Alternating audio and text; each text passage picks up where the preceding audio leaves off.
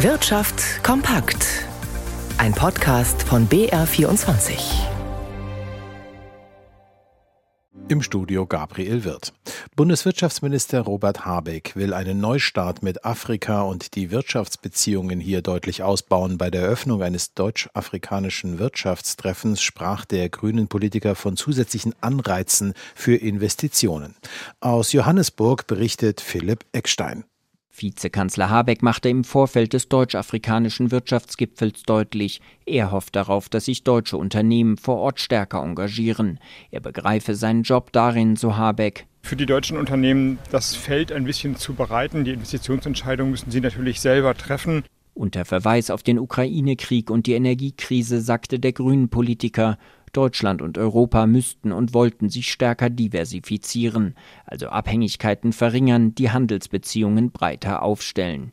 Für Deutschland und Europa sei das wichtig. Und für Afrika vielleicht, das müssen die Staatenführer natürlich selbst entscheiden, aber ähm, aus meiner Sicht macht es Sinn, sich eben auch nicht nur von einem Partner, von einem Land abhängig zu machen, sondern sich breiter aufzustellen. Ein Hinweis auf den wachsenden Einfluss Chinas in Afrika. In Bezug auf die deutsch-europäisch-afrikanischen Beziehungen sagte Habeck, es gebe einen Raum für neue Partnerschaften.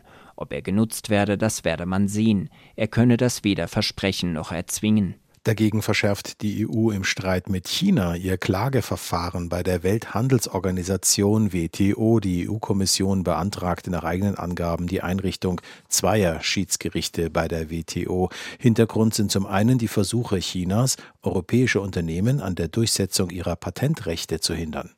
Zum anderen geht es um Handelsbeschränkungen, die Peking nach einem diplomatischen Streit gegen das EU-Land Litauen erlassen hat. In der deutschen Wirtschaft bleibt die Produktion überraschend stabil, trotz heftigen Gegenwinds durch Materialknappheit, Energiekrise und hohe Inflation.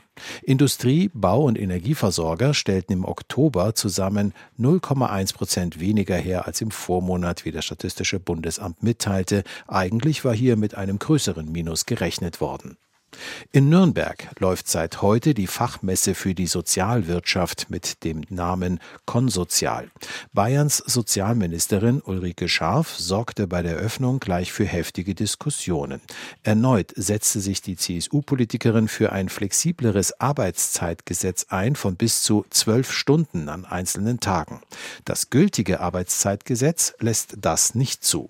Arbeiten bis zum Umfallen, um Beschäftigte vor sich selber und vor allzu eifrigen Arbeitgebern zu schützen, gibt ein eigenes Gesetz Grenzen vor. Die werktägliche Arbeitszeit der Arbeitnehmer darf acht Stunden am Tag nicht überschreiten. Bestimmt das Arbeitszeitgesetz in Paragraph 3. Auf die Woche bezogen ergibt das an sechs Werktagen die 48-Stunden-Woche. Ausnahmen davon sind erlaubt und zwar bis zu zehn Stunden am Tag.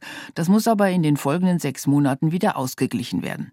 Gerade aus der Wirtschaft kommt seit einiger Zeit nun schon der Ruf nach einer Reform des Gesetzes. Das passe nicht mehr in die digitale Arbeitswelt. Grenzwerte machten zwar Sinn, doch die Zeit am Arbeitsplatz sollte jeder flexibler verteilen können. Über längere Arbeitszeiten an einzelnen Tagen will auch die bayerische Arbeitsministerin diskutieren. Sie könnte sich sogar einen Zwölf-Stunden-Tag vorstellen, auf freiwilliger Basis. Niemand sollte mehr arbeiten, aber flexibler. Die Antwort von Gewerkschaften und Sozialverbänden ein entschiedenes Nein. Endlose Schichten überforderten Arbeitskräfte gerade in der Pflege noch mehr und mache die Berufe noch unattraktiver. Erst einmal muss das Thema aber in Berlin ankommen. Auch die Ampel hat sich vorgenommen, das Arbeitszeitgesetz neu aufzustellen.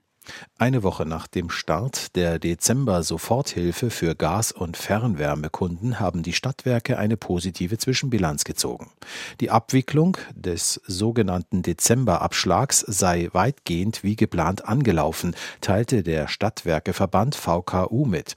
Rund drei Viertel der Stadtwerke hätten die von der Bundesregierung angekündigten Voraus- und Erstattungszahlungen bereits beantragt. Die ersten hätten sie auch schon erhalten. Wie geplant würden sie die Entlastungen an ihre Kundinnen und Kunden weitergeben, heißt es. Und schauen wir an die Börsen und damit heute zu Christian Sachsinger in unserem BR24 Börsenstudio. An den deutschen Aktienmärkten geht ja der Handel in knapp einer Stunde hier zu Ende. Seit Montag hat der DAX ja schon zweimal Verluste gebucht. Geht es denn heute hier weiter abwärts, Christian? Ja, tut es zumindest bislang ein klein wenig. Der DAX verbucht im Moment 0,2 Prozent Minus und damit würde sich der Trend von dieser Woche fortsetzen. Es geht nicht wirklich steil nach unten, aber jeden Tag so ein bisschen und damit bröckeln aber die jüngsten Gewinne sukzessive wieder ab.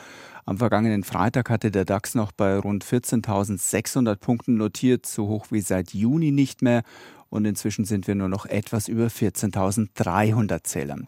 Schlusslicht im DAX ist weiterhin die Airbus-Aktie mit 2% Minus. Es gibt aber auch ein paar Gewinner im DAX. Puma und Zalando sind die Spitzenreiter mit jeweils 2% mehr auf dem Kurszettel. Und schauen wir noch zum Euro. Der legt leicht zu auf Werte knapp über einem Dollar 05.